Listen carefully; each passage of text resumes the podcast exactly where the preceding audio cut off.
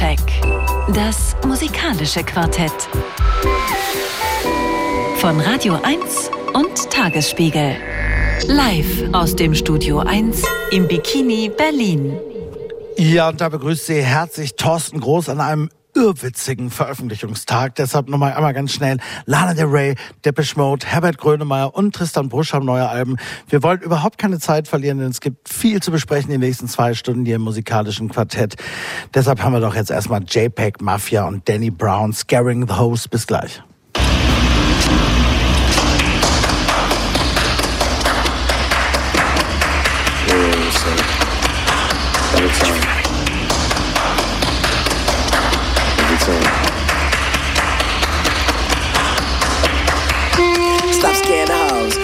Shit out and touch their toes. We don't wanna hear that uh. weird shit no more. What the fuck is that? Give me the Mars chord. Stop scaring the hoes. Play that shit out and touch their toes. We don't wanna hear that weird shit no more. What the fuck is that? Give me the Mars chord. Play something for the bitches. How the fuck you supposed to make money off this shit? You wanna be an MC? What the fuck you think it's that 93? Welcome to that big league, this young man's sport, fuck that hip hop and that old man flow. What an auto tune that. Give a fuck about the trash. Cause I all up with the scams. Catch up on man. Say ain't about the bars. Cause all with the brand. Say ain't about the Cause all with the fans. Give a fuck about the fans. Put a money in my city. Buy a new chain. Give a fuck about city. Go, go, go, go. And a brand new lane. Wanna go to the beach. Bring my own seat. I'm a businessman. Now what that shit? Play that shit out and touch their toes. We don't wanna hear that weird shit no more. What the fuck is that? Give me the Mars chord. Stop scaring the hoes. Play that shit out and touch their toes. We don't wanna hear that weird shit no more. What the fuck is that? Give me the Mars chord. Play something for the bitches. How the fuck you supposed to make money off this shit? You wanna be an MC? What the fuck you think 93? Stop scaring the house. Rally shit, I'm touching their toes. Where I wanna hear that weird shit no more. What the fuck is that? Give me that ice cord. Stop scaring the house. Rally shit, I'm touching their toes. Where I wanna hear that weird shit no more. What the fuck is that? Give me that ice cord.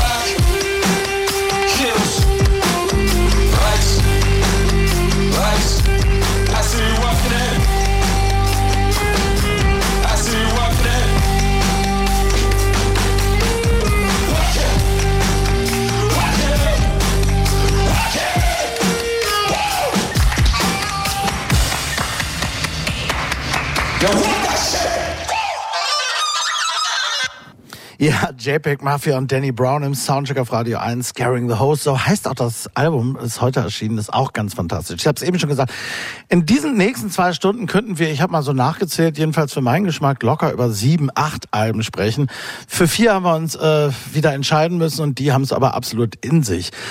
Ebenso in sich hat das musikalische Quartett des heutigen Abends, so wie eigentlich immer, aber heute finde ich auch das besonders klasse. Nadine Lange vom Soundcheck, Kooperationspartner Tagesspiegel, wo du außerdem, das habe ich glaube ich noch nie erwähnt, soll man auch mal sagen, den Queerspiegel verantwortest. Ja, mitverantworte, aber ja, Mit- danke, dass mitver- du, ja, danke, genau. dass du es erwähnst. So, sonst, sonst sprechen wir immer über das Buch und über, über deine äh, anerkannte, muss man ja auch sagen, Tätigkeit als Popredakteurin. Und heute sprechen wir mal darüber auch. Jo.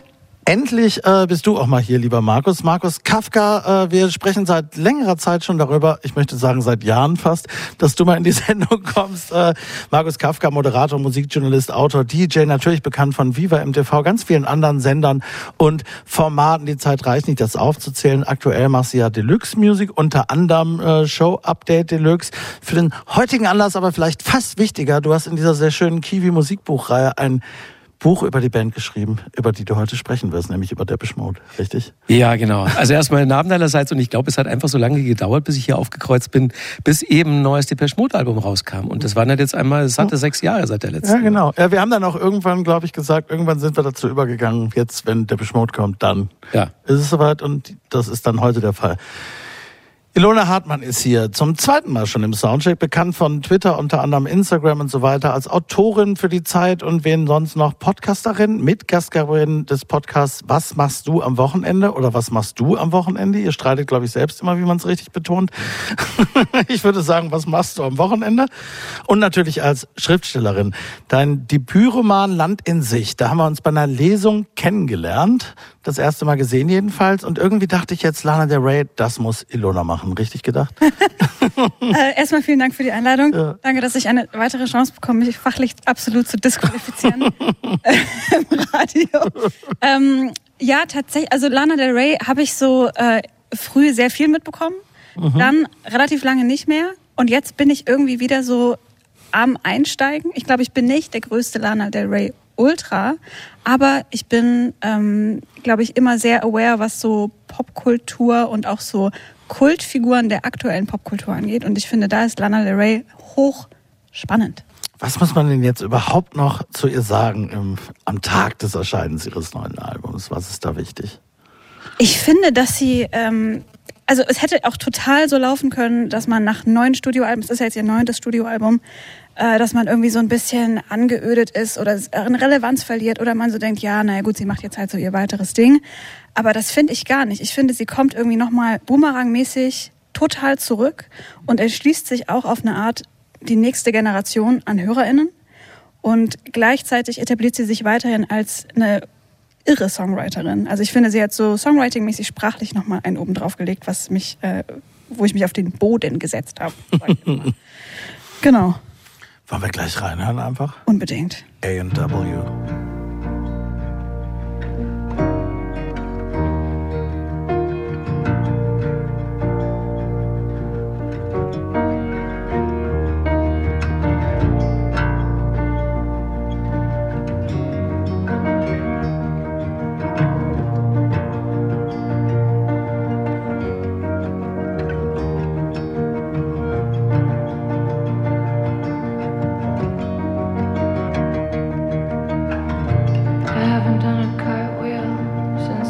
Was nine. I haven't seen my mother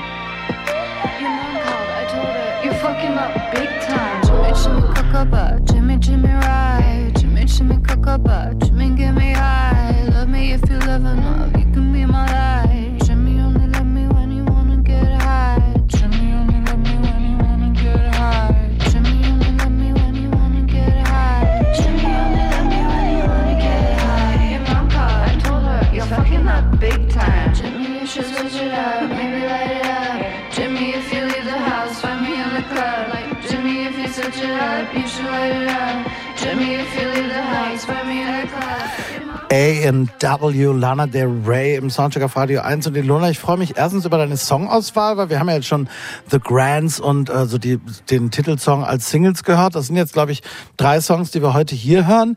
Von den insgesamt ja, glaube ich, 16, die man vielleicht nicht Ja. ganz so oft zumindest im Radio hören wird. Und ja, wie ging's mir? Ich, was du gesagt hast, ich meine, neun Alben, ne? Wahnsinn. Und mir ging's so, ich fand ihr, ihr Meisterwerk war wirklich das vorletzte, ne? Ähm, Norman fucking Rockwell fand ich fantastisch. Da hat sie mich schon überrascht. Und jetzt war es so, also ich hätte jetzt nicht unbedingt nochmal einen von Jack Antonoff produziertes Lana Del Rey Balladenalbum oder so gebraucht. Ich finde, das war jetzt auch dann damit zum Höhepunkt gebracht und gleichzeitig im Grunde auserzählt. Und bei dem bei dem jetzt war ich am Anfang war ich echt ein bisschen irritiert, ne, weil es teilweise so ein bisschen fragmentarisch wirkte, so ein bisschen skizzenhaft und so und weil es wirklich wahnsinnig viel auch ist. Und dann aber wiederum ja auch bei dieser Single, was ich gerade gesagt habe, The Grants, wo sie da in so einer so einer ja Arbeitsproberaumsituation mit diesen drei tollen Soul-Sängerinnen so ein bisschen wie zufällig mitgeschnitten irgendwie so, ne? Und dann plötzlich kommt eben doch so eine Ballade. Also es ist wirklich eine Herausforderung, aber eine eine, der, die man gerne annimmt.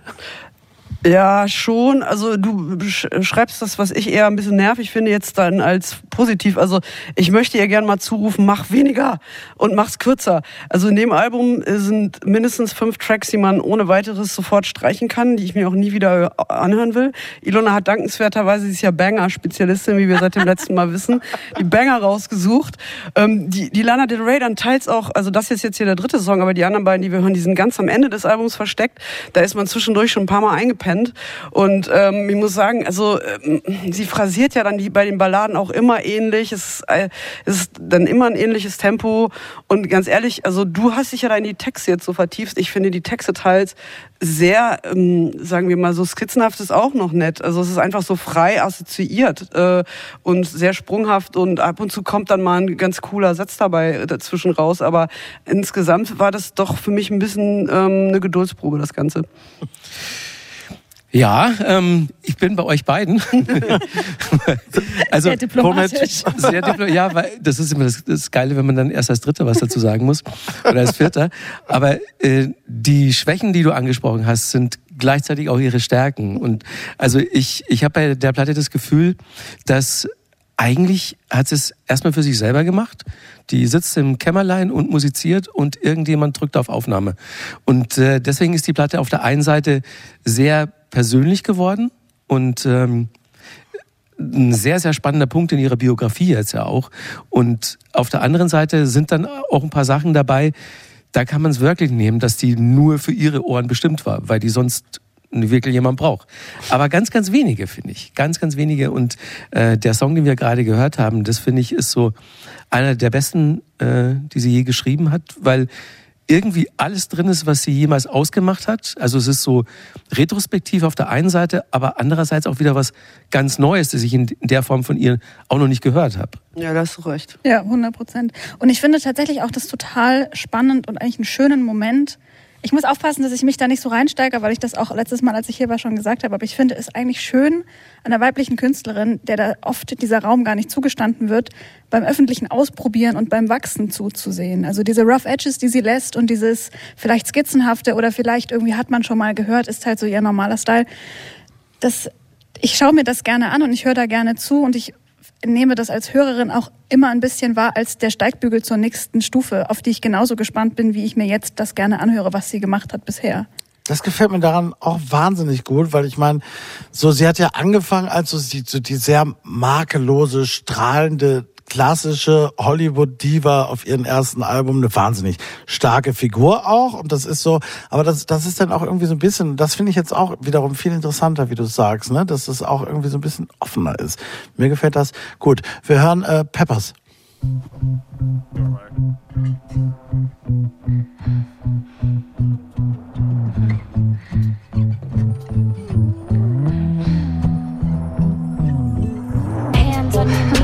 Angelina Jolie.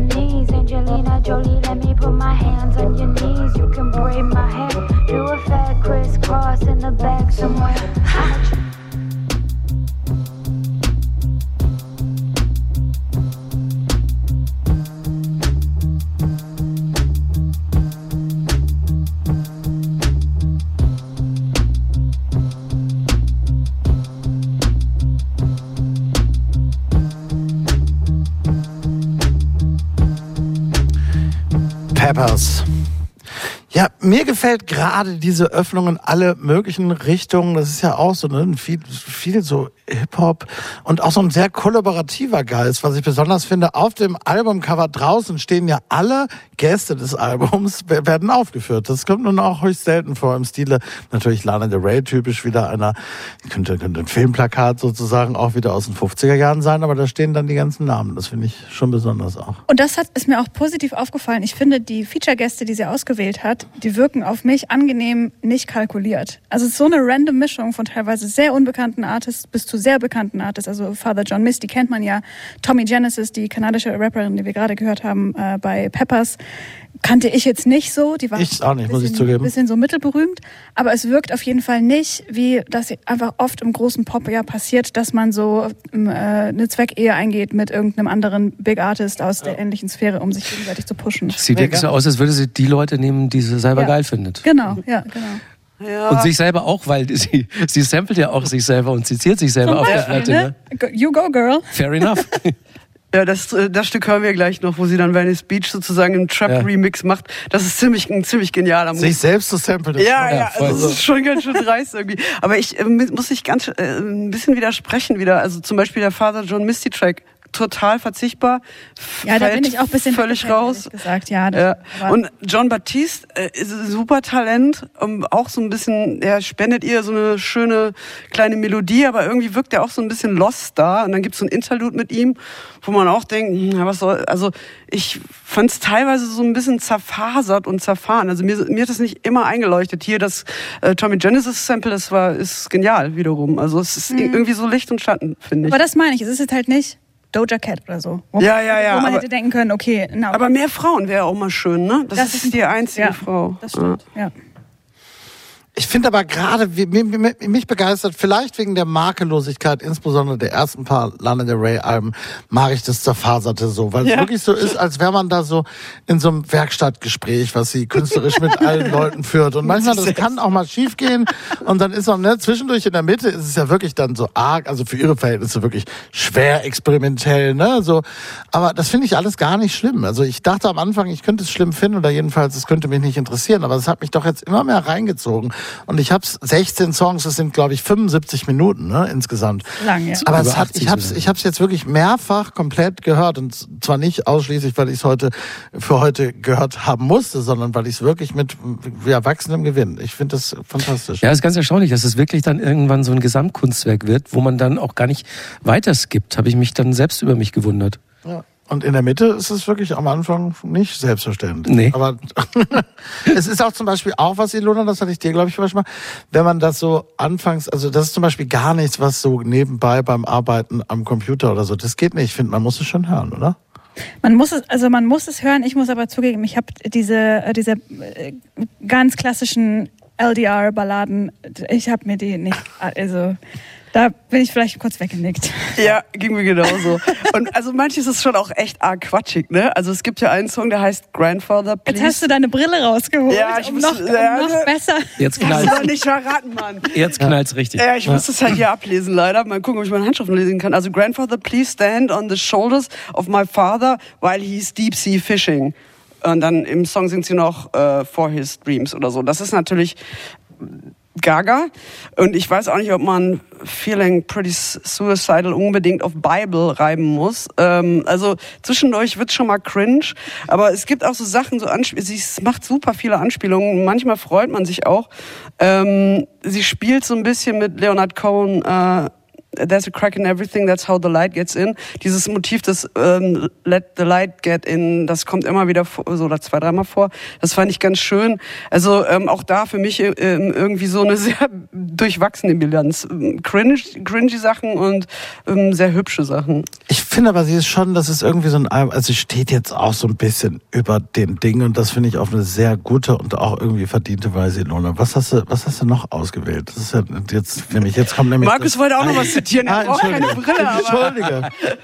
Will jetzt jeder nochmal sein Lieblingszitat Ja, vorlesen? jetzt nochmal einmal alle Zeilen Weil, weil raus. den ja. Song, den wir gerade gehört haben, da fand ich schön, My boyfriend tested positive for COVID. It don't matter, we've been kissing, so whatever he has, I have. Gefällt mir Oh, das, ist, ausgezeichnet. das ist Liebe. ja, das toll. ist, ja. Man kann das übrigens auch von, beim Küssen nicht bekommen. Das habe ich mal Hast, ausprobiert. hast du schon festgestellt? Ich mal Ah, Hat, hat funktioniert. Abgefahren. Sehr gut. Sehr gut. Also küssen, küssen Sie munter weiter. Küsst einfach mehr. Küsst, küsst. Sowieso immer gut eigentlich, oder? Ja. Ilona, was hören wir noch? Äh, ich habe ich vergessen. Wie was hören wir noch? Hast du gedacht, wir hören Taco, Taco Truck. Taco Truck? Richtig, mit dem, äh, wo sie sich selber samplet. genau, Äh, das- Venice Beach, Venice Bitch, wie heißt der. Song? Venice Ja, Bitch Bitch, von ähm, Norman fucking Rockwell.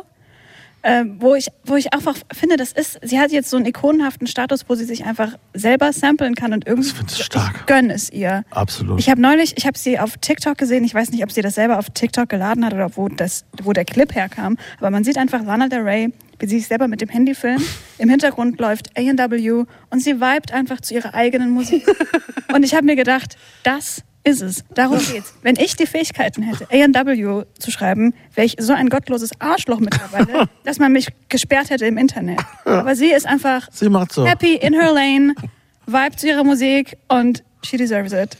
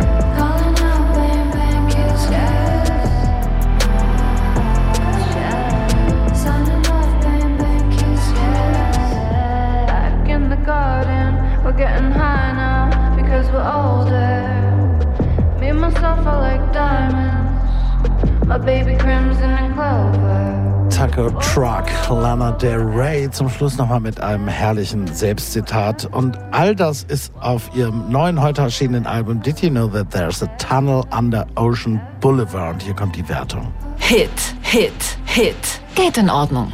Ja, geht in Ordnung, sagt Nadine. Lange alle anderen sagen Hit. Und jetzt, wo ich den Titel äh, gerade, liebe Ilona, nochmal äh, vorgelesen habe, also wusstest du das? Gibt's den Tunnel oder ist das aus der Sagenwelt der Lana Del Rey, den Tunnel unter dem Ocean Boulevard in Hollywood in Los Angeles? Den gibt's tatsächlich. Ich habe mich jetzt mit diesem Vorwissen schon extrem vorbereitet gefühlt. Erfahre in dieser Sekunde, dass Markus Kafka viel mehr darüber weiß. Schon in dem Tunnel war Scheiß vor, Streber. Im Grunde, Im Grunde schon dort war, ja. vor 20 Jahren mit der Bergarbeiterlampe auf dem Daran mitgearbeitet, sozusagen. Jetzt, jetzt will ich es nicht mehr sagen, weil ich, weil ich wirklich so Nein, nein, komm jetzt. rüberkomme. Also diesen Tunnel gibt's aber nicht in Los Angeles, sondern in Long Beach. Und äh, in Long Beach war äh, Lana Del Rey ein paar Mal mit ihrem Ex-Freund und da gibt's ein Gebäude, das Jenkins Building. Und von diesem Gebäude aus kam man in diesen Tunnel, der unterm Ocean Boulevard zur Beach, zum Strand von Long Beach geht. Ah. Und ähm, dieses Gebäude, das wurde und damit auch der Tunnel in den 20er Jahren äh, eingeweiht, errichtet und 1967 für die Öffentlichkeit gesperrt. Und jetzt kann man da, wenn man Glück hat, noch von außen ein bisschen reinkicken. Da sind auch wirklich so diese schönen Mosaiken und es ist ein total schönes Gebäude. Aber man kann eben nicht mehr rein und man kann auch nicht mehr durch diesen Tunnel. Also das klingt nach einem Ort, wo Lana Del Rey gern ihre nächsten Platten aufnehmen würde. Abgefahren. Voll. Soundcheck. Das musikalische Quartett. Von Radio 1 und Tagesspiegel. Live aus dem Studio 1 im Bikini Berlin.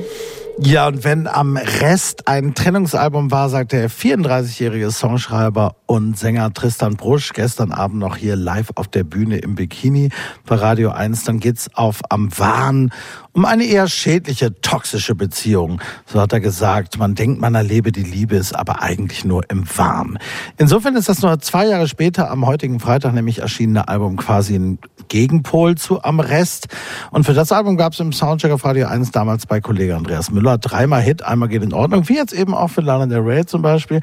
Mit dem Album und auch mit dem Jetzt, finde ich, hat sich Brusch so für meine Begriffe endgültig freigeschwommen. Er hat zuvor schon mal 2008 ein englischsprachiges Album aufgenommen, danach mehrere Jahre immer wieder mit der Hip-Hop-Gruppe Orsons gearbeitet, mit deren Rapper Mackes vor allem, mit ganz vielen anderen Kolleginnen und Kollegen Musik gemacht, alles Mögliche gemacht, auch ein deutschsprachiges Album selbst schon mal gemacht, was mir persönlich so ein bisschen zu quietschbunt, Schlager, NDW, Neo, sonst was selig war.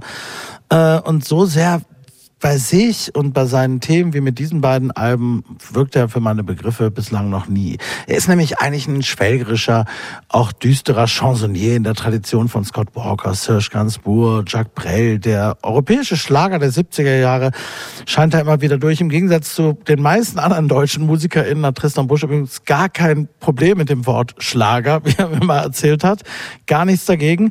Äh, aufgenommen hat er das Album äh, in den Hansa-Studios wiederum und das muss man unbedingt erwähnen mit dem Produzenten Tim Tautorat, der ist da echt wichtig. Tristan Brusch hat die Lieder zu Hause mit der Gitarre komponiert und wie er gesagt hat, auf dem iPhone erstmal aufgenommen und wollte dann bewusst mal gucken, was der da so ein bisschen draus macht und Tim Tautorat hat sie veredelt wirklich mit ganz gediegenen Streicherarrangements. Es gibt fantastische Saxophone auch auf dem Album, alles mögliche. Im Zentrum aber immer wieder der ja hoffnungslose Romantiker schon irgendwie auch Tristan Brusch, den wir jetzt hören mit Wahnsinn, mich zu lieben.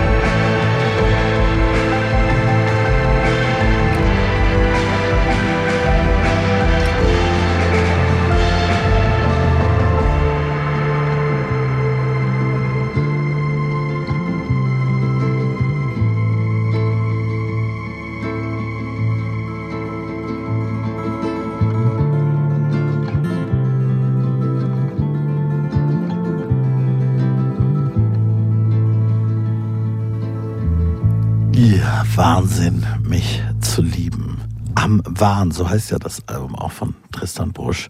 So geht's los, genau mit dem Song. Hammer. Irrsinn-Song. Und das Also- als erste Nummer auf dem Ja, Album. das, ist ist, das, Ansage. ist so, das ist so krass, weil man denkt so, äh, so das ist der ja beste Song, Bescheid, ne? Ja. Und es ist so eine tolle Melodie und es ist so schön arrangiert und ähm, die haben das ja live eingespielt, wenn ich das richtig verstanden habe. Also ähm, wirklich am Wahn ist man da auch beim Zuhören. Ja, ganz fantastisch. Gefällt mir auch wahnsinnig gut, Ilona. Ja, schließe ich mich an. Ich bin, ähm, ich bin Tristan Brusch, glaube ich, das erste Mal äh, begegnet, in Anführungszeichen. Da hat er Support gespielt in Berlin, ich glaube für Bilderbuch. Ich meine mich, das. Eventuell, ich war, ich war nicht, aber ich würde es nicht ausschließen. Und das war so die Zeit, da war gerade dieser Song mit dem äh, Fisch im kochenden Wasser. Wie hieß der nochmal? Vielleicht, äh, ich weiß es nicht mehr. Aber das Ja. war gerade so, das Reichen wir nach Faktencheck gleich, Äh, nach dem nächsten Song. Sorry. genau, und ähm, dann Jahre später kam der, kam der nochmal um die Kurve mit Am Rest. Und das hat mich so umgelatzt, dass es jetzt echt auch das neue Album sch schwer hat. Der Song heißt Fisch, kriege ich gerade aufs Ohr. Was sich ja. anbietet bei dem Text. So. Ähm, genau, aber äh, ja, ich, ich glaube tatsächlich, und ich weiß nicht, wie ihr das seht, aber ich glaube, das ist auch ein Album, also am Wahn.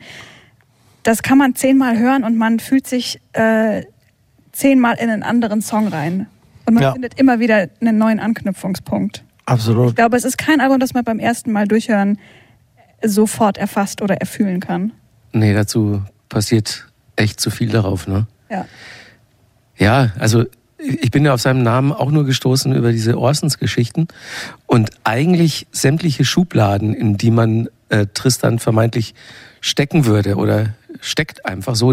Das ist alles, das sind Schubladen, da habe ich eigentlich die mache ich nicht auf. Da bist du nicht. bin, ich, bin ich überhaupt nicht drin, interessiert mich nicht. Schlager, Chanson, ging mir schon immer am Arsch vorbei. Und wenn dann noch auf Deutsch steige ich komplett aus. Ertrage ich manchmal nicht, aber ihn finde ich super. Aber der kriegt dich, ah. Der kriegt mich, der kriegt mich Ah. total. Und äh, also der Song ist einer der besten des, des Jahres für mich. Und, äh, Das ist Und das fantastisch. im März. ja, Ja, und das, im März, Ja.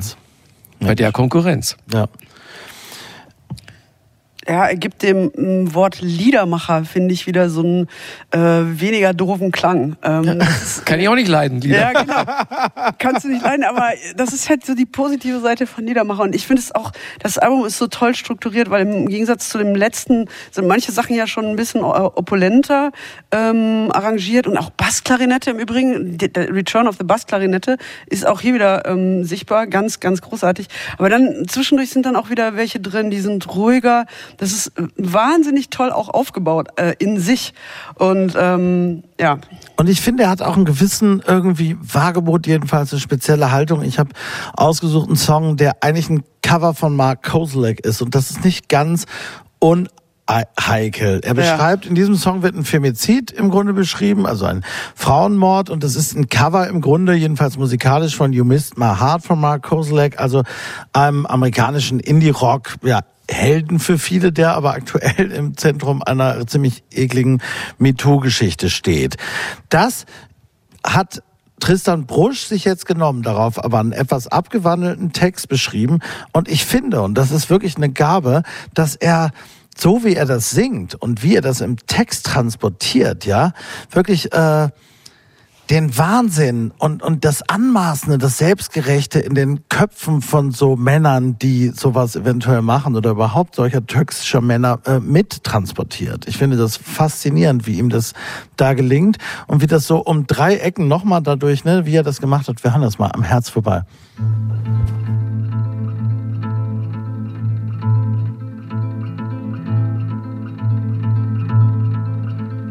Ich kam durch ihr Fenster. Sie saß einfach da. In seinem T-Shirt. Drunter kein BH. Ich sah ihn oben ohne. Im Türrahmen lehnen. Bat ihn einmal höflich, jetzt sofort zu gehen. Er grinste mich nur an, meinte, dass er grad nicht will. Ich bat ihn nochmal und zog mein Opinel, stach ihm in den Rücken, zog es langsam raus. Er sank zu Boden, die Sonne ging schon auf. Er sah mich an und meinte, am Herz vorbei, am Herz vorbei, am Herz vorbei. Du hast mich schon getroffen, nur halt knapp am Herz vorbei, am Herz vorbei, am Herz vorbei waren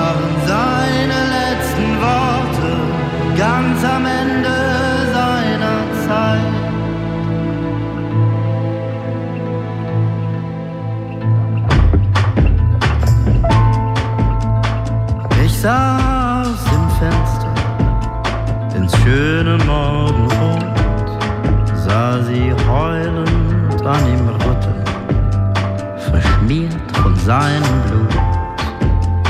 Liebste, sei nicht traurig, ich verzeihe dir. Jetzt wird alles wieder gut.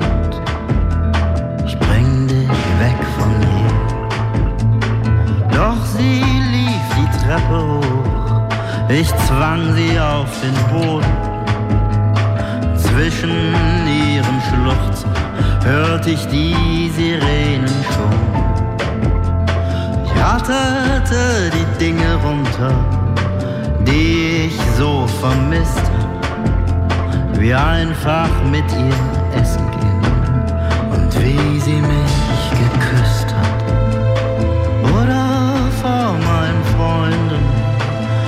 ihr anzugeben in der Einkaufspassage und am Strand vom Baggersee. Da fing sie an zu lachen, es sei ja alles schön und gut, doch sie hat mich nie geliebt und sicher nicht vermisst. Und alles, was ich sah, geht ihr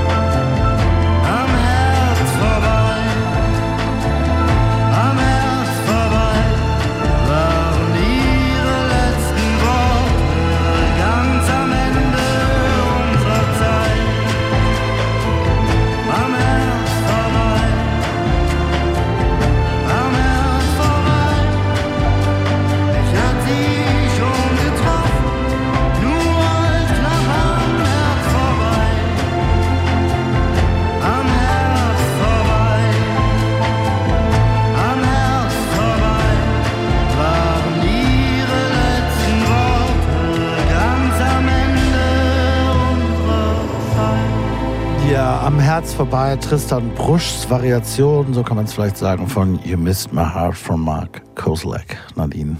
Ja, ich find's super, was er damit macht eigentlich. Äh, Es ist fast zu schön.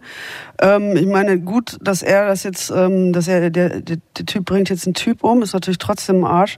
Aber es gibt ja diese kurze Zeile, wo er äh, die Frau dann äh, mit nach oben nimmt und äh, ist nur so ein Halbsatz, ne? Dann zwingt er sie auf die Erde. Also ich, für mich ist das so ein Halbsatz eine Vergewaltigung äh, gefeatured. Absolut, ja. Und ähm, äh, ja, das ist, Konflikt, das ist schon ein großer Konflikt da mit dieser wunderschönen Melodie und den ganzen Geigen und so. Also äh, das ist extrem beklemmend und verstörend, dieses Lied. Und äh, ich, ich ähm, überspringe das immer lieber. Jetzt haben wir es einmal gehört. Ja. Ja, Tristan Brusch, eine kleine Kunstpause. Es gibt wahnsinnig viele tolle Songs darauf und ich hatte ein bisschen Probleme auch, ehrlich gesagt, auszuwählen. Es gibt den einen, der wahrscheinlich jetzt immer überall im Radio laufen wird, das Duett mit Annette Lusian. Das ist wirklich ein, das ist wirklich ein schöner, schlagerhafter Hit, aber auf, auf die positive Schlagerweise, wie, wie ich sagen würde. Äh, ich habe mich dann letztlich noch entschieden für diesen hier, wieder eine Nacht.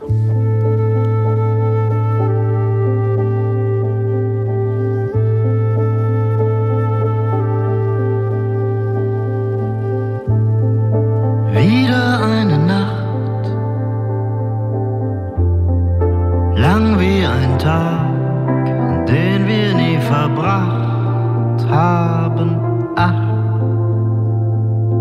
Träume sind so fern, wenn ich nach ihnen rufe, können sie's nicht hören.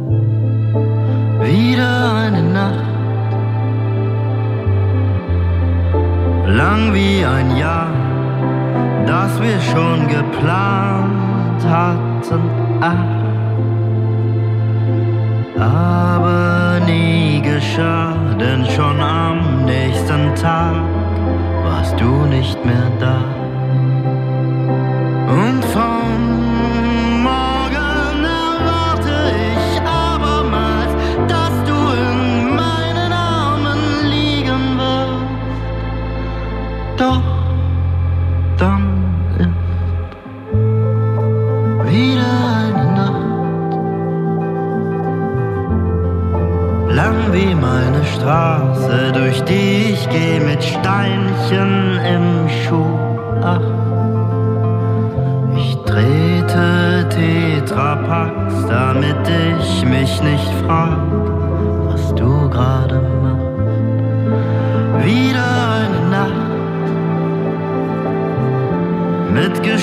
Gespenstern verbracht. Und wenn um mich die ganze Welt erwacht, Vögel lachen mich aus, doch es fiel mir nicht auf, hab nur an dich gedacht.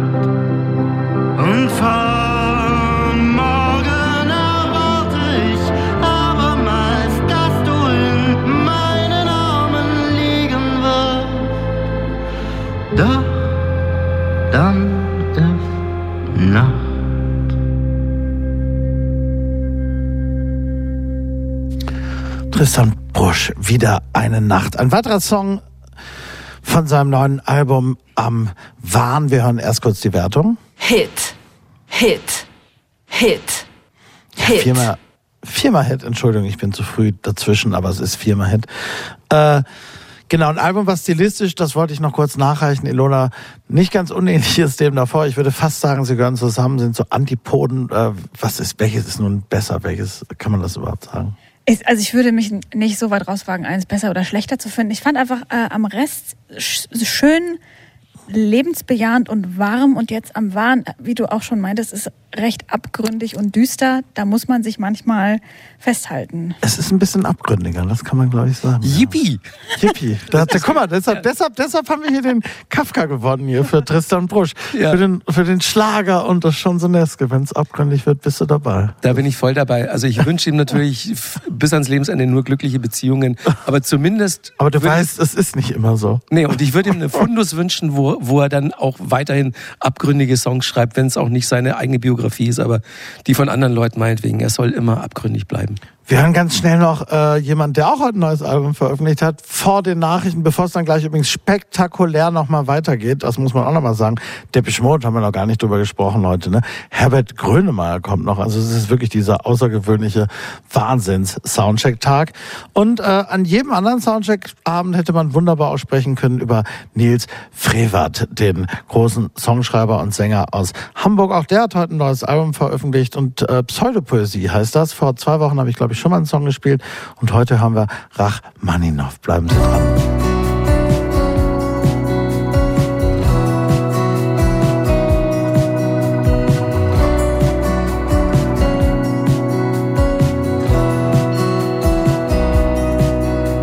Die Ausfahrt, die sonst nach Hause führte, war nur noch eine gestrichelte Linie. Ein kurzer Schlenker zurück in der Spur, immer weiter Richtung Scheinwerferkegel. Die eine Hand trommelt nervös auf dem Fellbezug des Steuerrads.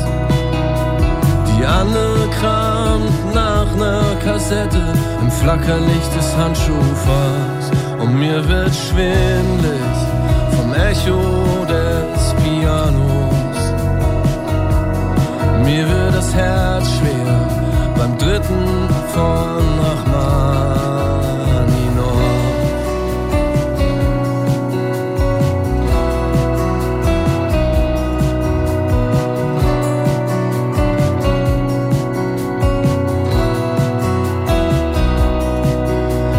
Anfang Oktober am Innenspiegel, im Baum zwei gepolsterte Würfel.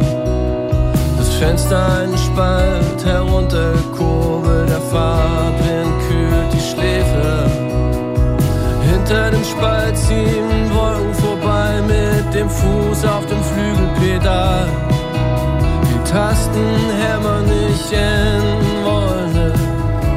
Akkorde in D-Moll und mir wird schwindlig vom Echo des Pianos. Mir wird das Herz schwer beim dritten von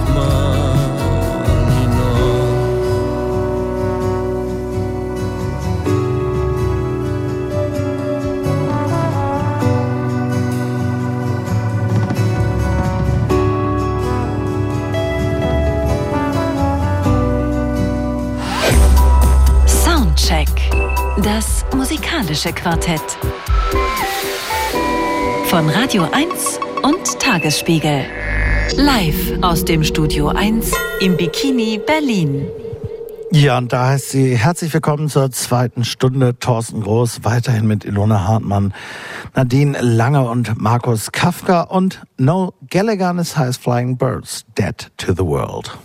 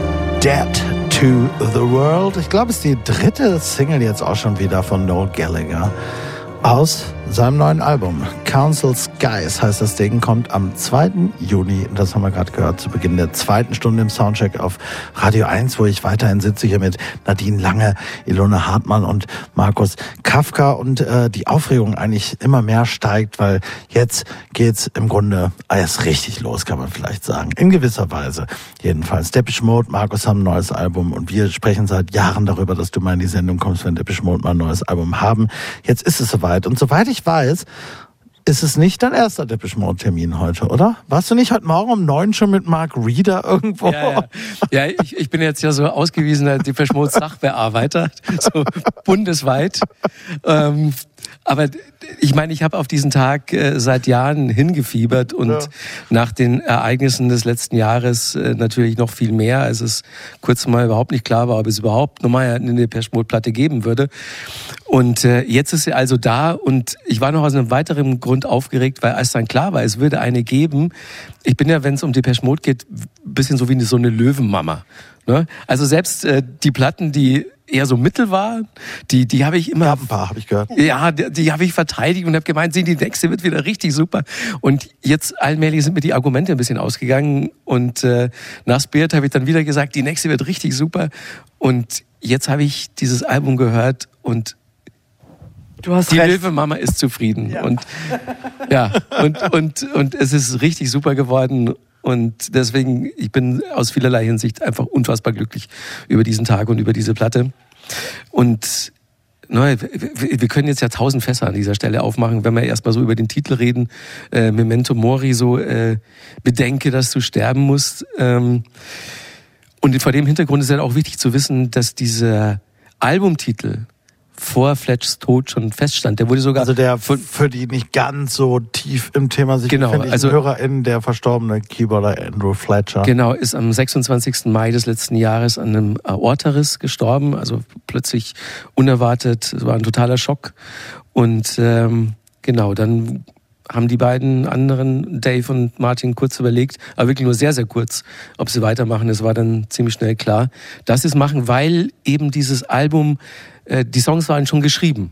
Äh, zum Zeitpunkt von Fletchs Tod. Und dieser Albumtitel Memento Mori wurde von ihm als Arbeitstitel vorgeschlagen. Also der hatte dann ja auch was äh, unglaublich Prophetisches. Und dann ähm, ist, ist dieses Album jetzt da und es kann natürlich vor diesem Hintergrund sowohl der Titel als auch die Songs, die können nochmal ganz anders gelesen werden. Und das Krasse ist, dass es auf beide Lesarten komplett funktioniert. Also dieses Album als Pandemiealbum und über menschliche Vergänglichkeit geschrieben zu haben, über den Tod, ähm, bevor das mit Fletch passiert ist, also haut voll hin. Und jetzt nach dem Tod von Fletch ist es, hat es nochmal so eine zweite super dramatische Ebene und ist für mich wirklich ähm, das beste Depeche Mode Album in diesem Jahrtausend, sprich also das Beste seit Ultra. Komm, wir hören mal ganz schnell ein. Äh, dann gehen wir dann gleich richtig rein. Waiting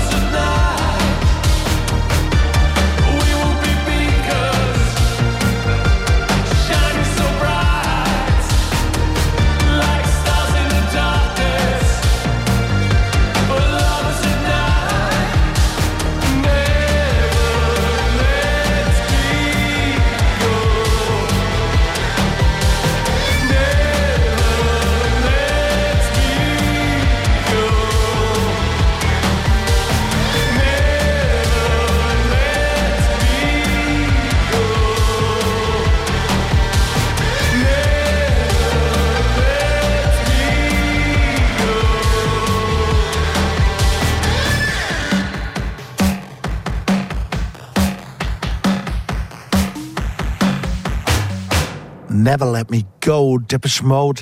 Und ja, Markus, ich meine, wir könnten uns jetzt hier unsere ganzen Depeche Mode Geschichten würden wahrscheinlich nicht in die Sendung passen, aber bei mir das ganz, also ich war, ich war mit zwölf, war mein erstes äh, Konzert ohne Elternbegleitung, Düsseldorf, Philipshalle als Boygroup damals, vergisst man ja heute oft. Ja. Das war die Take That unserer Zeit sozusagen. Waren oft in der Bravo, ja. Und dann äh, alle Entwicklungen im Grunde mitgemacht, aber genau eben auch bis Ultra, um mal die Kurzversion zu präsentieren, weil Mhm. und bei mir war es sogar so, ich habe da gar nichts mehr erhofft oder so, sondern mir waren sie egal die letzten. Den überwiegenden Teil der letzten 25 Jahre waren sie mir relativ egal. Ich habe das nur noch zur Kenntnis genommen. So, ich fand die Alben, aber ich bin auch nicht so ein Extrem-Fan wie du. Aber mich hat das alles gar nicht mehr erreicht und insofern war ich jetzt natürlich schon auch gespannt, was jetzt kommt nach dem Tod von Fletcher. Und ich finde, man kann das auch, wenn alles vorher geschrieben war und so weiter, schon total als Requiem lesen, weil es gibt ja, du hast recht, es funktioniert auf allen Ebenen, aber es gibt ja auch unterschiedliche Arten, ein Album aufzunehmen. Und Martin Gore und Dave Gahane hatten sich ja nach allem, was man so hört, einfach nicht mehr so wahnsinnig viel zu sagen, die meiste Zeit der letzten 25 Jahre. Ja. Und dann gab es oft so Studiosituationen, wo beide Managements und ganz, ganz furchtbar viel andere Personen mit waren. Und jetzt waren sie aber ja in so einer überschaubaren Mannschaft mit der Produzentin, dem Produzenten und so weiter in Martin Gores Heimstudio und haben vielleicht so, dann ist das so, dann auch nochmal gespürt, so ist es nicht ewig und haben jedenfalls, ich spüre da was. Das ist das. Da ist eine Dringlichkeit in diesen Aufnahmen erstmal. So. Total. Die hat, also die Band hat ihre Bestimmung wieder gefunden und wahrscheinlich ist der Tod von Fletch genau das auslösende Moment dafür, weil ähm, dieser dieser imaginäre Vorhang, der zwischen den beiden war, Fletch so Sie als, mussten miteinander als reden. sie mussten jetzt mal wirklich miteinander reden und haben sich dann auch wiedergefunden und sehen sich jetzt ja so als als Brüder, die sich eine Zeit lang einfach verloren hatten und das hört man der 30 Platte. Jahre so. Ja. Ja. Kann man machen so als multinationaler Konzern, ne? Ja. Aber, Aber es ist schon tragisch, oder? Ich meine, die machen, ich finde auch, das ist das beste Album seit Ultras. Ich habe die anderen immer nur mal kurz gehört, dann nie wieder. Ja, hat mich nichts und, davon gekriegt. ähm, und das ist so bitter, dass er das jetzt äh, nicht mehr in der Vollendung hören kann. Und Ja. also das, äh, das ist wirklich eine komische Pointe, also eine tragische Pointe. Und ich finde äh, Ghost, Ghosts Again, ich meine, das ist ein richtiger Hit. Also das, das ist, äh, wird man auf ihren Konzerten auch mal länger in der Setlist Die haben. erste das- Single, das wird- ne? Die, das die wird- erste Die erste Single, Single, ja, ja. wirklich so, ja. du- Wird ein Klassiker. Also Man muss Ja. natürlich sagen, das ist natürlich auch was, also das ist ja oft das- das Rezept dann für so Bands, die so ein bisschen aus dem Tritt geraten sind. Back to Start sozusagen, ne? Also es ist, es gibt, es gibt Songs auf dem Album, die wirklich so wie in die ganz frühen Everything Counts sind, Pop tageweise. Und Ghost Again ist so Violator, wirklich so, ne? Also das ist so, das ist schon ästhetisch irgendwie so von 83 bis frühe 90er alles mit dabei, so ein Total, bisschen, auch bis hin die Titel. Total, aber es ist ohne ähm, zu einer Coverband ihrer selbst zu verkommen. Das ist halt, es passiert voll im Hier und Jetzt und wir haben es jetzt ähnlich wie bei Lana Del Rey, Depeche Mode sind noch ein bisschen länger dabei und die dürfen natürlich auch sich selbst zitieren und sie zitieren ja auch nicht Ja, so knapp ja, äh, lustig, Kraftwerk oder oder wie gerade gehört äh, in dem Song, äh, der klingt ja so ein bisschen nach Bauhaus und Postpunk, was neu ist wiederum für sie, so eine so eine Gitarre, die so klingt und es ist halt einfach so diese Relevanz, die sie jetzt wiedergefunden haben. Und das macht mich so glücklich. Hörst du die Relevanz in, oder? Ich muss sagen, also beim Thema Depeche Mode, um es positiv zu formulieren, da kann ich noch ganz viel lernen von Markus. Und ich könnte dir wirklich stundenlang dabei zuhören, wie du über Depeche Mode redest. Und also für mich, also Depeche Mode ist auch eher so eine Band, die ich von meiner Mutter kenne, die das äh, viel gehört hat, die auch irgendwie, glaube ich, selber Goth war, wenn ich es jetzt mal so, das mal so sagen darf. Das ist ja, das ist ja nichts Schlimmes. Nee, aber dann, ich weiß gar nicht, ob sich Da fällt mir wieder ein, dass wir, ich war ja in, in deinem, in eurem Podcast Ja. zu Gast und Ja. da hast du mich als den Bundesgoth betitelt. Und das ist, das, das ist eine Titulierung, die, ähm, die mir so gut gefallen Das hat, dass ich das, ich, würde das sofort auf meine Auf die Visitenkarte, hätte ich denn welche, aber Bundesgoth, das fand ich sehr, Da- sehr akkurat. Bundesgoss slash Sachbearbeiter für die Schmuck. Ja, genau. Kann ich bis an mein Lebensende machen eigentlich, Ja. ne? Das ist super. Okay. Und aber nun. Ähm, nee, warte, mein Gedanke hört eigentlich da auch schon wieder auf. Ähm, von der Mode gefällt mir besonders gut Just Can't Get Enough und den Rest höre ich mir gerne an. So With Me zum Beispiel.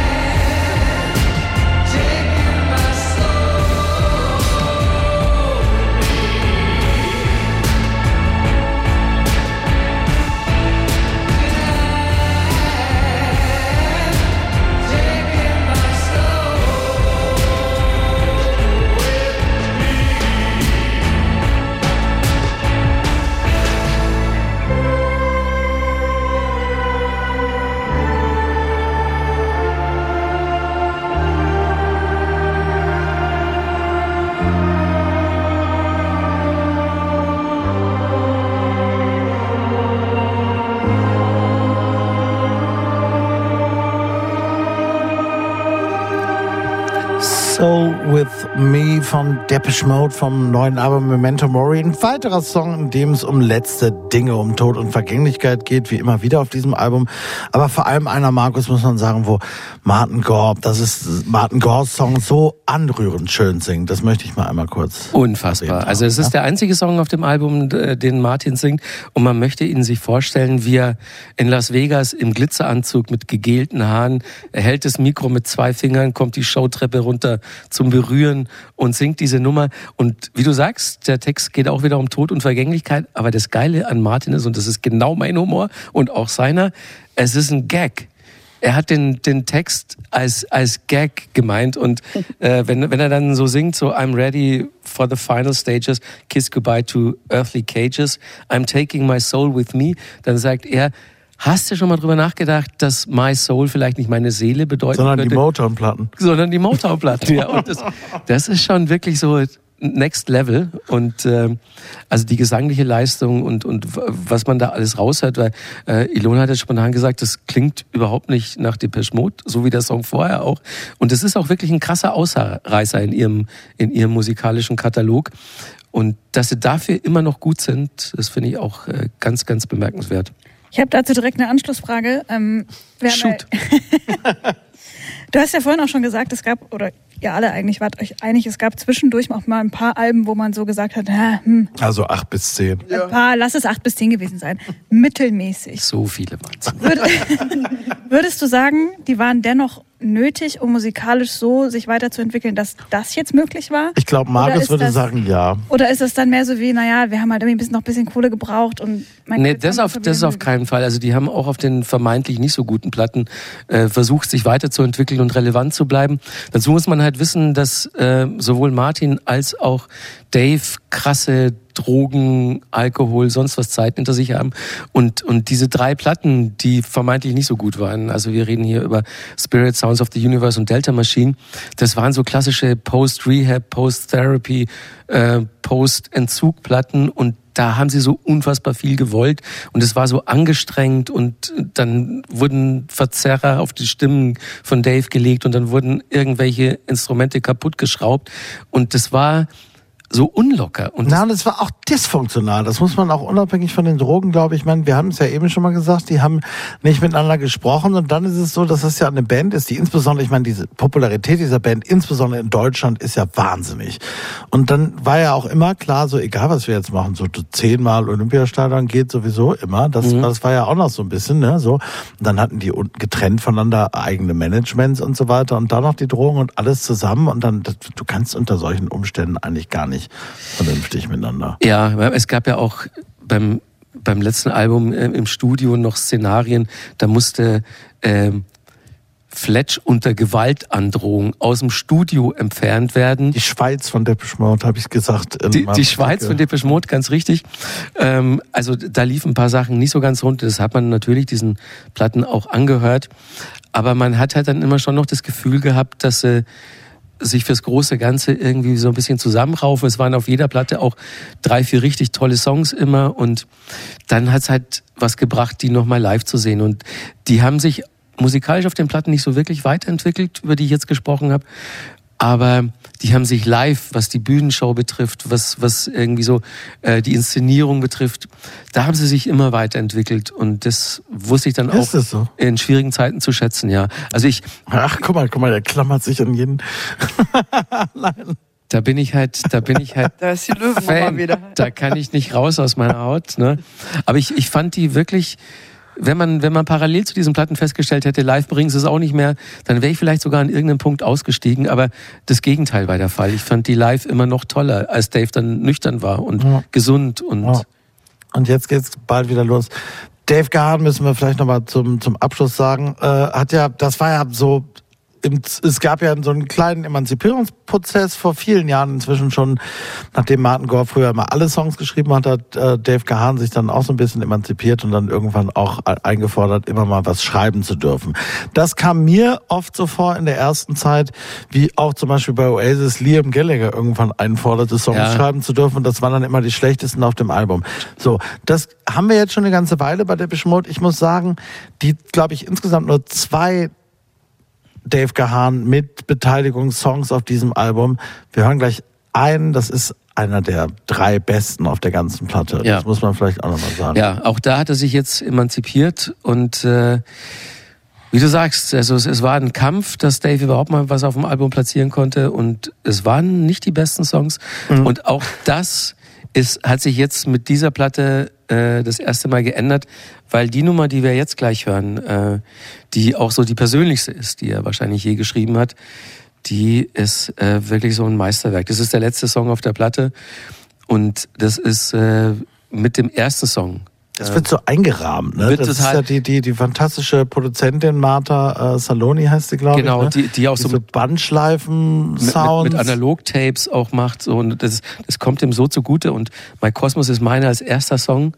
Und, und dieser Song als letzter bringt einen dazu, diese Platte ein ums andere Mal direkt nach, nacheinander nochmal bringt Markus Kafka dazu, das ein ums andere Mal. Mal gucken, ob es uns anderen und ihnen auch genauso geht. Aber mit dem Song hast du auf jeden Fall recht, das ist wirklich fantastisch. Haben wir jetzt komplett Speak to Me. So, ja.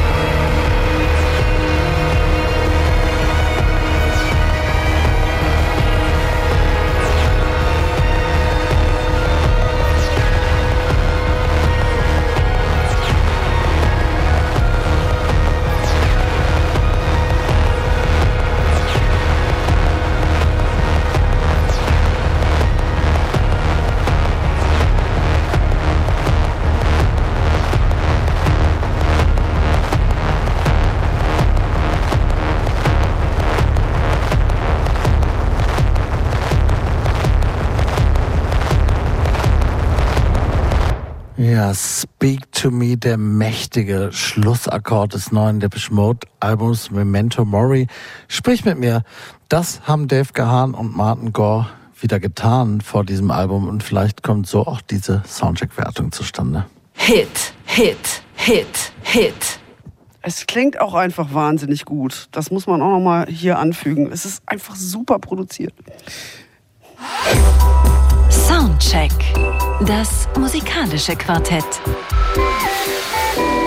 Von Radio 1 und Tagesspiegel. Live aus dem Studio 1 im Bikini Berlin. Den haben wir gar nicht erwähnt, ne? Das reichen wir noch nach, Markus. James Ford. James Ford, ja, der auch äh, das letzte Album produziert hat. Produzent, ja. Ja, und der jetzt aber noch viel, viel mehr Freude hatte, hat er selbst sogar auch gesagt. Es ging alles, es war ganz anders. Er sagt, es war vollständig anders als Ja. beim letzten Mal. Es hat halt Spaß gemacht. Ja, es Beim hat letzten Mal Spaß gemacht. Nicht so. So kennt ihr das von Arctic Monkeys, Ja. die er auch produziert. Ja. So, jetzt mal gucken, wie viel Spaß es gemacht hat bei ah, dem Bundesherbert Adin. Ja, jetzt ist ein krasser Sprung jetzt. Ähm, auch gerade was den Sound angeht. Ja, genau. Wir sprechen über Herbert Grönemeyer, den ich hier wahrscheinlich jetzt nicht wahnsinnig groß vorstellen muss. Den wird jede Zuhörerin Kennt keiner. von Radio 1 äh, kennen. Ähm, es ist schließlich einer der bekanntesten und auch ähm, erfolgreichsten deutschen Musiker der letzten 40 Jahre ungefähr. 66 ist er inzwischen auch schon. Deswegen springen wir jetzt auch direkt zu seinem 16. Album. Das ist los, um das es jetzt gehen soll. Ja, es ist der Nachfolger von Tumult von 2018 und ähm, seither ist ja natürlich schon auch einiges passiert. Ähm, nur um eine Sache zu erwähnen, die Pandemie und noch eine, der Krieg in der Ukraine. Und ähm, da ist natürlich bei Herbert Grönemeyer sofort ähm, viel entstanden. Ähm, der hat sich gleich gefragt, wie geht man mit so einer Zeit um und ähm, hat 100 Texte geschrieben, hat er gesagt. Und ähm, davon waren ein paar auch ganz gut, ähm, laut eigener Aussage. Und 13 ähm, sind dann auch ähm, auf diesem Album versammelt. Und ja, er versucht immer irgendwie ähm, so ein bisschen die Hoffnung nicht zu verlieren, Mitgefühl im Blick zu halten und das Gemeinschaftsgefühl. Das sind so seine Leitsterne, ähm, die wir auch hier wieder ähm, sehr, sehr deutlich ähm, hören werden. Und ähm, ja, er ist äh, mit Alex Silver, seinem sozusagen Stammproduzenten, dann im September ähm, 21 ähm, in so ein Haus in Umbrien gefahren, haben sie sich eingemietet, kleines Studio reingebaut und dann begann das Stock Stochern im Dickicht, wie Grönemeyer das genannt hat. Also da haben sie dann angefangen, ähm, Lieder zu schreiben. Weiter ging es dann auch wieder in den Hansa-Studios in Berlin und in, in Wispy waren die dann wohl auch noch. Und ähm, ja, es ist äh, wieder mal das typische Grönemeyer-Ding. Also zum einen halt Balladen, ähm, Herz-Themen äh, Themen und dann aber auch äh, der Versuch, ähm, die Politik und die Gesellschaft im Blick zu behalten und aber auch dann halt äh, Popmusik zu machen und ähm, modern zu klingen. Ob ihm das jetzt ähm, immer so gut gelungen ist, das können wir jetzt gleich mal diskutieren. Ähm, er hat ähm, außer Alex Silver auch noch ähm, andere Ko äh, Kooperationspartnerinnen gehabt, nämlich zum Beispiel Bal Balbina, die Berliner Musikerin, die auch viele kennen sicherlich, und ähm, Nelly Christina Anderson. Mit denen hat er zusammen den besten Song, wie ich finde, auf der Platte geschrieben. Deine Hand heißt er. Er eröffnet ähm, das Album, das ist los und wir hören ihn jetzt auch mal als erstes.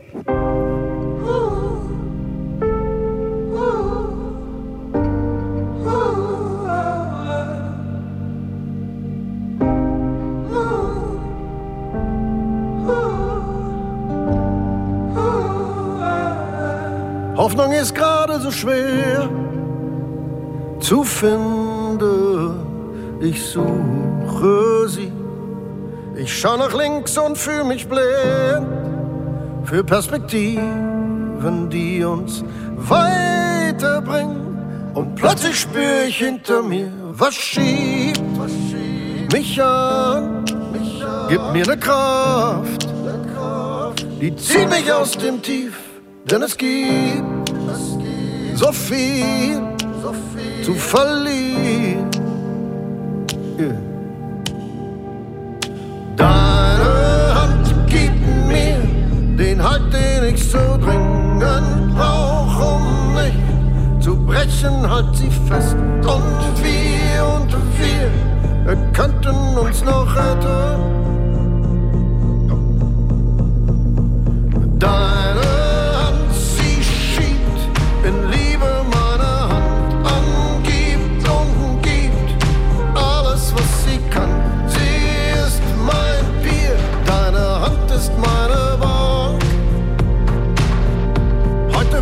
aus morgen gemacht, deine Tat malt die Zukunft aus. Nutzt fremde Rampen, um zu starten. Komm weiter, gemeinsam auf Räuberleitern höher steigen wir im Team, wenn wir uns Brücken schweißen, die uns direkt führen ins Wir. Ich bin nur mit dir stark. Deine Hand gibt mir den Halt, den ich so dringend brauch, um nicht zu brechen, hat sie fest.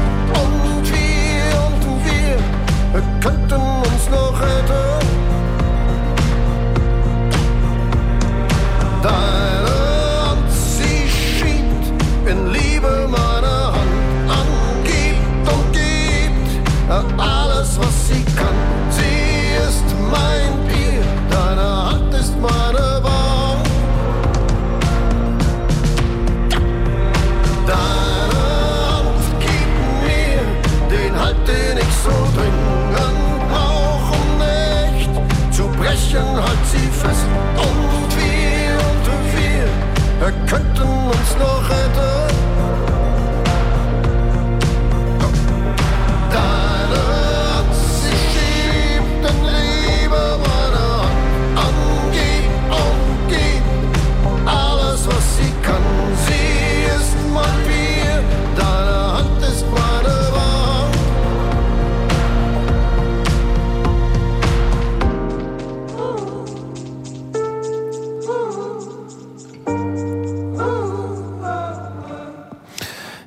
Deine Hand. Herbert Grönemeyer, unverkennbar. Das ist unverkennbar. Vielleicht auch ein Teil des Problems, so, sofern es denn eines gibt. Keine Ahnung, ne? Das ist natürlich, das ist so totale DNA, alles, alle wissen sofort, das hat er geprägt und das ist ja auch eine ganze Menge, ne? So eine Signatur zu haben, so eine klare. Ähm, nun, nun hat er eine ganze Menge wieder aufgefahren bei diesem Album, äh, weil er ja schon jemand ist, der auch immer interessiert ist am jeweiligen Zeitgeist und so weiter. Äh, ich weiß zum Beispiel, Alex Silva, sein Produzent, mit dem er ja bis heute zusammenarbeitet, kam, glaube ich, dazu zu einer Zeit in den 90er Jahren, als er ein Album machte, bleibt alles anders. Und da hat das mal total funktioniert. Da hat es mal einmal so, da gab es eben diesen Titelsong. Da hat es aber auch nur, da gibt es, es gibt dann immer so ein, zwei Songs, so die, wo er dann so so so andockt sozusagen. Und ansonsten, äh, äh, das ist wirklich schön. Und es ist aber leider auch wie so oft dann schon auch häufig sehr generisch wiederum. Grönemeyer generisch. Ja, was irgendwie einerseits, ja, muss man erstmal schaffen, ne? So, so eine Signatur überhaupt zu entwickeln. Aber innerhalb dieses Systems dann wiederum nochmal irgendwas zu finden, wo man nochmal irgendwie der, diesen, diesen Moment schafft, das ist dann nicht so einfach. Auf dem Album, finde ich, ist es nicht so oft gelungen. Ich, ich frage mich so, was, was in, in seinem Kopf vorgeht, wenn er sich dran macht, ein neues Album zusammenzubauen. Ähm, wahrscheinlich fragt er sich auch jedes Mal aufs Neue so, will ich verlässlich sein oder will ich, will ich mich weiterentwickeln und, und den anderen ein bisschen voraus sein? Und in, in dem Zwiespalt steckt er eben von Album zu Album und manchmal kriegt das sehr, sehr gut hin und manchmal eben ein bisschen weniger gut. Aber es ist bei mir inzwischen so, dass ich auf Herbert Grönemeyer einfach nichts mehr kommen lasse. So und, und dem auch so, wenn es ein paar. So Depeche Mode-mäßig fast schon. Nein. Nein, ich verstehe. Anders. Aber wenn es ein paar so vergurkte Songs auf der Platte gibt, dann finde ich schon, er darf das. Und es ist auch krass, so wie, wie man auf ihn guckt. Ne? Also der, der ist schon. Also muss ich mit extrem viel rumschlagen, so was an Kritik von außen kommt. Also mehr als äh, vergleichbare Ja. Kollegen aus Kolleginnen aus, aus seiner Ära. Das stimmt. Und es wird, die werden, die Texte werden sowas von zer, äh, zerlegt. Also äh, die, die Süddeutsche hat im Prinzip ihre Kritik gestern und dann heute auch nochmal im, im Magazin. Da ging es nur um die Texte.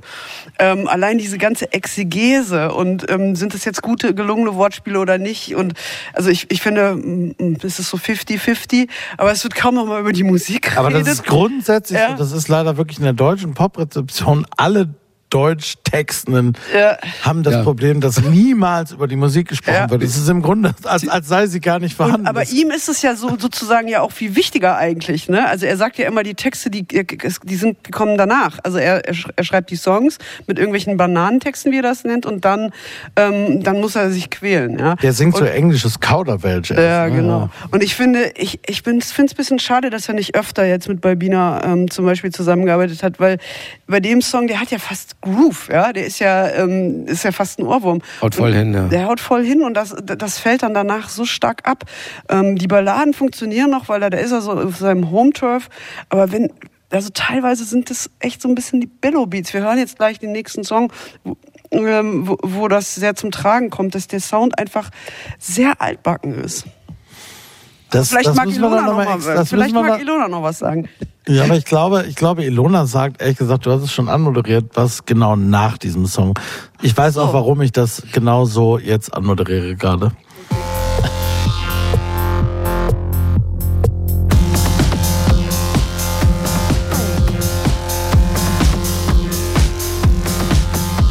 Und immer wieder Neuanfang, die Welt dreht sich im Schleudergang. Bankenkrise, Emirat, Schuldenbremse, Windradpark, Lifehacks, Burnout, Horoskop, Cis-Binär und Transqueerfood, Gucci, Prada, Taliban, Schufa, Tesla, Taiwan, Warn. Was ist Kid? Kriegst du noch was mit? Avocado, Chiasamen, Hamsterräder, Großsalat. Jeder sieht sich, jeder schreit. 100 Jahre Eitelkeit. Orban, Le Pen, Rasputin. Wer ist die nächste Killer Queen? Was ist Kill? Kriegst du alles mit? Was ist los? Das ist was ist los. Was ist los? Das ist was ist los. Was ist los? Das ist was ist los. Was ist los? Das ist was ist really los. Kabul, Rom, Kaliningrad, Dürreschock am Aktienmarkt. Ob in seiner Hafermilch, Geheimcodes auf dem Nummernschild. Millionen Menschen unter Druck, Zu und Fahrerflucht. Auftauen, abtauen, durchgefärbte Augenbrauen. Was ist geht? Kriegst du noch was mit? Mütter, Väter und Cousinen sortieren ihre Medizin. Im Metaverse und dezentral, optimiertes Potenzial. Alle Vögel sind schon da, immer in die Kamera. Was ist Kid? Kriegst du alles mit? Was ist los? Das ist was ist los. Was ist los? Das ist was ist los. Was ist los? Das ist was ist los. Was ist los? Das ist was ist really los. Was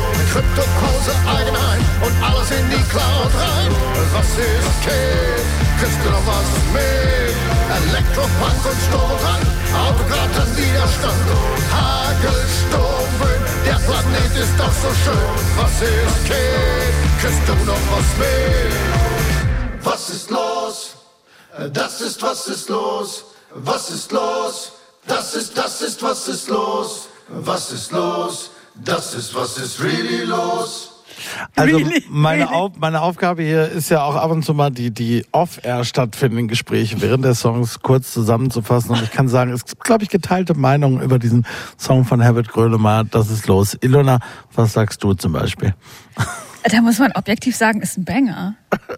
Also, Wow. also, na klar, du hast jetzt natürlich schon mal den Ton gesetzt mit dem Begriff Billow Beats, das check ich komplett.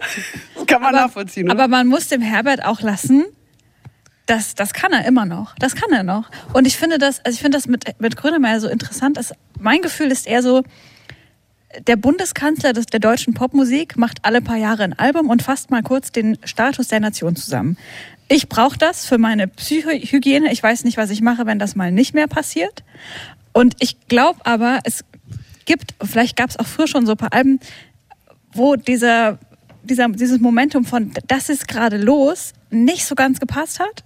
Und ich finde es auch jetzt bei dem Album, denke ich mir auch so, naja, Chiasamen, Hafermilch, weiß ich nicht. Ich glaube nicht, dass Na, das, das, das, das, das haben ihm so Einflüsse raus. das- so, das, das musst du auch Ja, noch mit reinmachen. also ob das jetzt das wirklich Chiasamen sind gerade wichtig. Ob aber das jetzt gerade noch so los ist, weiß ich nicht. Es Mehr so, fühlt sich ein bisschen dated an, ehrlich gesagt.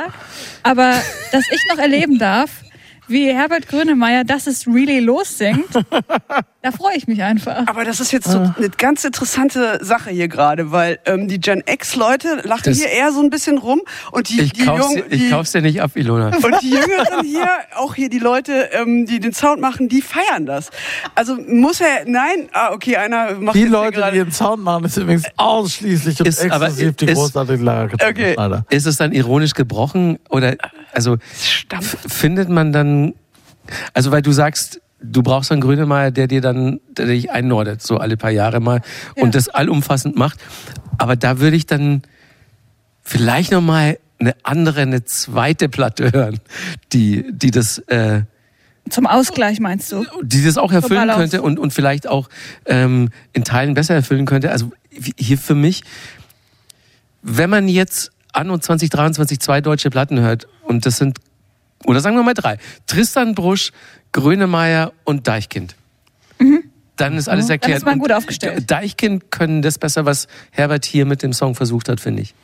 Das finde ich absolut auch richtig.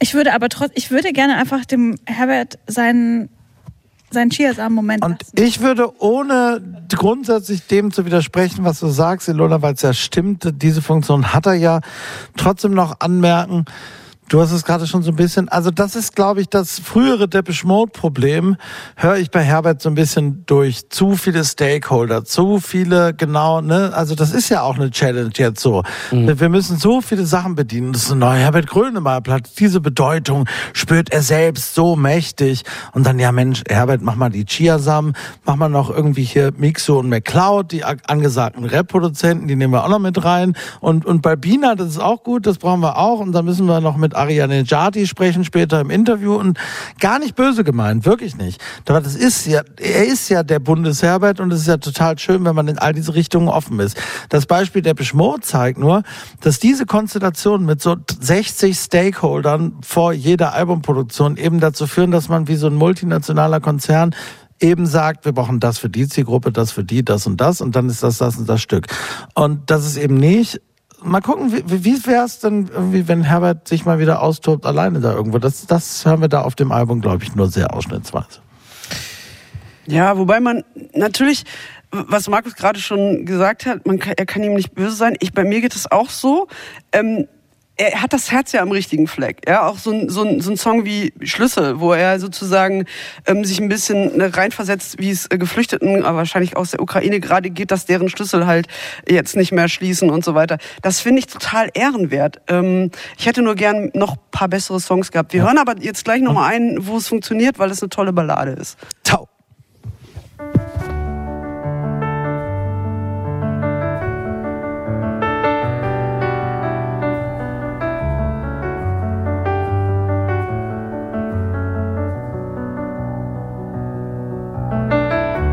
Manchmal legt der Tau sich auf mich und dann werde ich leise traurig, weil ich glaube nicht, dass alles so schön ist, wie es ist. Manchmal klingen Worte leer, wir gelingen uns viel zu sehr. Schreib alles fest, was uns dann erinnern lässt. Wir teilen die Kräfte auf, haben uns unter der Haut, folgen uns weit ins Niemandsland, bleiben unerkannt. Unter der Hand. Manchmal legt der Tau sich auf mich und dann werde ich leise traurig, weil ich glaube nicht, dass alles so schön ist, wie es ist. Wem die Stunde schlägt, die Waren sind dünn gesät und einmal, einmal sich nur zu früh gefreut und nichts bereut. Nicht bereut. Briesend, leicht, ohne Recht. Komm aus dem Staunen nicht heraus. Zieh mich rein, zieh mich rein. Sekunden entfernt nur nichts. Hier punktgenau und stark. Gestern gilt nicht keine Rücksicht. Liebe ist ein neuer Tag, ein brandneuer Tag. Manchmal legt der Tau sich auf mich und dann werde ich leise traurig, weil ich glaub mir nicht, dass alles so schön ist, wie es ist. Am liebsten rede ich nicht weiter. An unserer Wolke lehnt ne Leiter. Komm aus der Zeit. Wir fallen reich, fallen weich. Wir fallen reich. Tau, Herbert Grönemeyer aus dem neuen Album Das ist los. Und hier kommt die Soundcheck-Wertung. Geht in Ordnung. Geht in Ordnung. Geht in Ordnung. Ja, viermal Geht geht in Ordnung. Ich komme immer zu früh heute. Ah, Sie haben es vernommen. Viermal geht in Ordnung für Herbert Grönemeyer. Mann, ich freue mich so. Das war eine wunderbare Runde mit Markus Kafka, Ilona Hartmann, Nadine Lange. Fantastisch, großartig. Wir hätten noch stundenlang weitersprechen können. Vielen, vielen lieben Dank, dass ihr alle hier wart. Dass wir es endlich mal geschafft haben, Markus. Wunderbar. Äh, Du kommst aber nicht erst beim nächsten Devish Mode Album wieder. Die, Ob wir das beide noch erleben, das ist die, fraglich. genau, die zehn Jahre warten wir jetzt nicht. Man weiß ja gar nicht, ob es überhaupt noch mal eins gibt. Egal. Ähm, gleich beim Kollegen Michael C. Lücke, MC Lücke, gibt übrigens in den Sounds and Stories noch mehr Depeche Mode, wer da Bock drauf hat. Markus, kannst du gleich weiterhören? Yes. An der Technik war die wunderbare Lara Schneider. Dankeschön, liebe Lara. Nächste Woche sitzt hier wieder mein Kollege Andreas Müller. Ihnen anderen wünsche ich ein schönes Wochenende. Natürlich ist es völlig bescheuert, eine neue Swans-Single ausgerechnet zum Ausstieg zu spielen, wenn man nur noch drei, vier Minuten Zeit hat, weil Swan-Songs dauern grundsätzlich mindestens zehn Minuten. Aber was anderes gab es halt jetzt nicht zu spielen. Das musste jetzt gehört werden. Und vielleicht macht es Ihnen ja Lust, dann gleich im Anschluss direkt weiterzuhören. Paradise is Mine heißt das Ding. Geht eigentlich neun Minuten heute neu erschienen. Und wir hören jetzt ein bisschen was davon. Machen Sie es gut.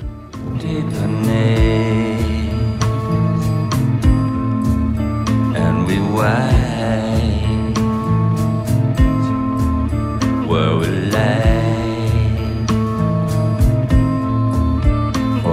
light for the sea of a thought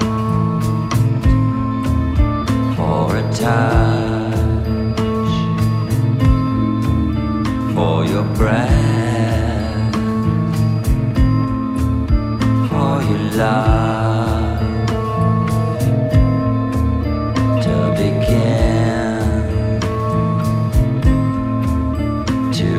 unfurl, to create